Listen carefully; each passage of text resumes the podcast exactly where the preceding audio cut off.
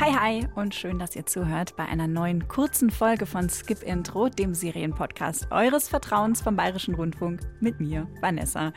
Habt ihr We Crashed gesehen? Die Serie über das Coworking-Startup WeWork oder vielleicht The Dropout über Elizabeth Holmes und ihr Startup Theranos?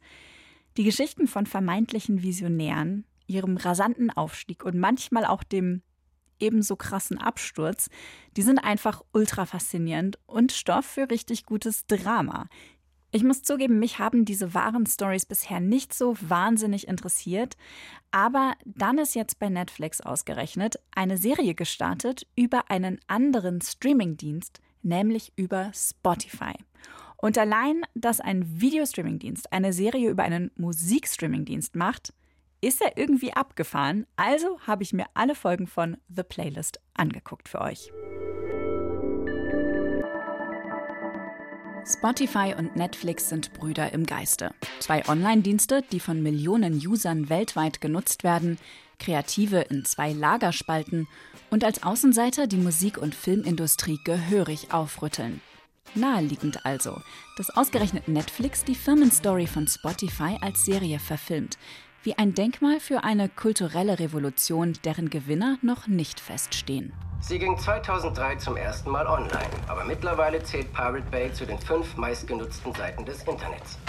Ja, aber das wird doch absurd. Irgendwo geht es bei der ganzen Thematik ja auch darum, Kultur für junge Menschen zugänglich zu machen. Oder sind Sie da anderer Meinung? The Playlist beginnt im Jahr 2004 in Stockholm. Nach dem Höhenflug in den 90er Jahren sieht sich die Musikbranche plötzlich am Rand des Ruins. Und das Internet ist schuld. Dank Websites wie The Pirate Bay ist es so einfach wie nie zuvor, Musik und Filme kostenlos auf den eigenen Rechner runterzuladen. Dass das nicht legal ist, stört weder die User noch die Plattformbetreiber selbst. Die Branche und die Gesetze hinken den Bedürfnissen der Musikfans und dem technischen Fortschritt Jahrzehnte hinterher. Startup-Gründer Daniel Ek will das ändern. Seine Idee? Ein schicker Musikplayer, der sofort alle Musik der Welt online abspielen kann. Bequemer als Pirate Bay, gratis und noch dazu legal. Ek nennt ihn Spotify. Das Problem? Die Plattenfirmen wollen nicht mit ihm zusammenarbeiten. Zwölf Meetings, vier Länder. Resultat? Gar nichts. Absolut nichts. Ja? Langsam geht das Geld aus. Ja, ich weiß. Ich bin so ein Idiot. Ich dachte erst, die verstehen es nicht. Das tun die aber genau. Die wollen nichts verändern. Das kümmert sie nicht. Verfickte Titanic, die machen einfach weiter, bis das Schiff auf Grund läuft. okay. Das ist natürlich nur ein Teil der Story und auch der langweiligste. Die Serie The Playlist beleuchtet in sechs für sich stehenden Episoden alle Perspektiven auf das umstrittene Thema Musikstreaming. Wie in einer Playlist können diese stilistisch sehr unterschiedlichen Episoden auch im Shuffle-Modus querbeet geschaut werden. Nicht immer ist die Art der Inszenierung schlüssig. Ein Protagonist sieht die Welt in ausgewaschenen Grüntönen, für eine andere Figur ist Spotify nur eine Bürotür von vielen auf einem langen, surrealen Korridor, der wohl ihre Karriere darstellen soll. Die Grenzen zwischen Realität und Fiktion verschwimmen auch bei den Charakteren selbst.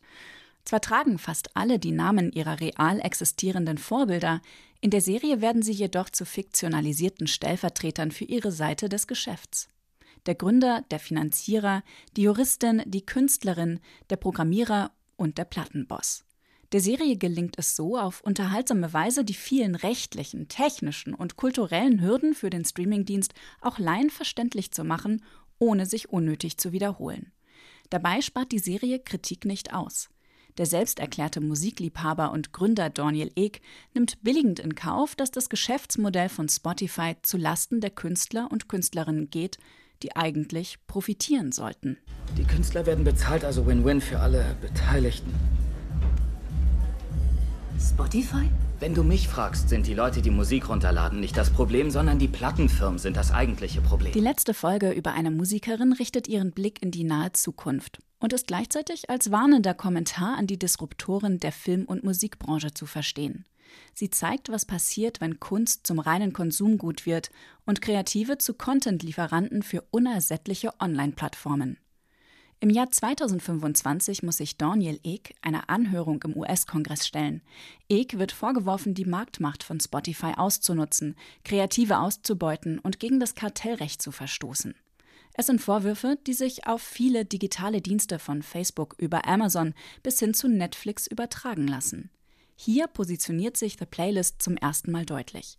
Politik und User müssen eingreifen, wenn sich die Lage der Kreativen gegenüber der digitalen Unterhaltungsindustrie bessern soll, denn diese hat kein Interesse daran. Die Folge endet dementsprechend mit einem abrupten Schnitt in die Realität. Aus der fiktiven Zukunft eines übermächtigen Musikstreaming-Dienstes zurück an das Filmset einer Netflix-Serie. Ich bin nicht komplett überzeugt von The Playlist. Ich denke, vier Folgen hätten es auch gut getan und diese visuellen Spielereien, die haben mich etwas abgelenkt. Aber insgesamt finde ich die Serie sehenswert für alle, die wissen wollen, warum Spotify noch immer so umstritten ist. Nächste Woche gibt es endlich wieder eine lange Folge mit mir und Katja zusammen, passend zu Halloween und zwar zu den Serien von Horrormeister Mike Flanagan und sein Flaniverse bei Netflix. Ihr wisst schon, das ist der Macher von Spuk in Hill House und Midnight Mass. Also wenn ihr euch ein bisschen vorbereiten wollt, dann guckt doch mal in diese Serien rein. Wenn euch diese Kurzfolgen gefallen, zeigt es uns mit einer guten Bewertung. Wir freuen uns sehr darüber. Damit sage ich, Fortsetzung folgt.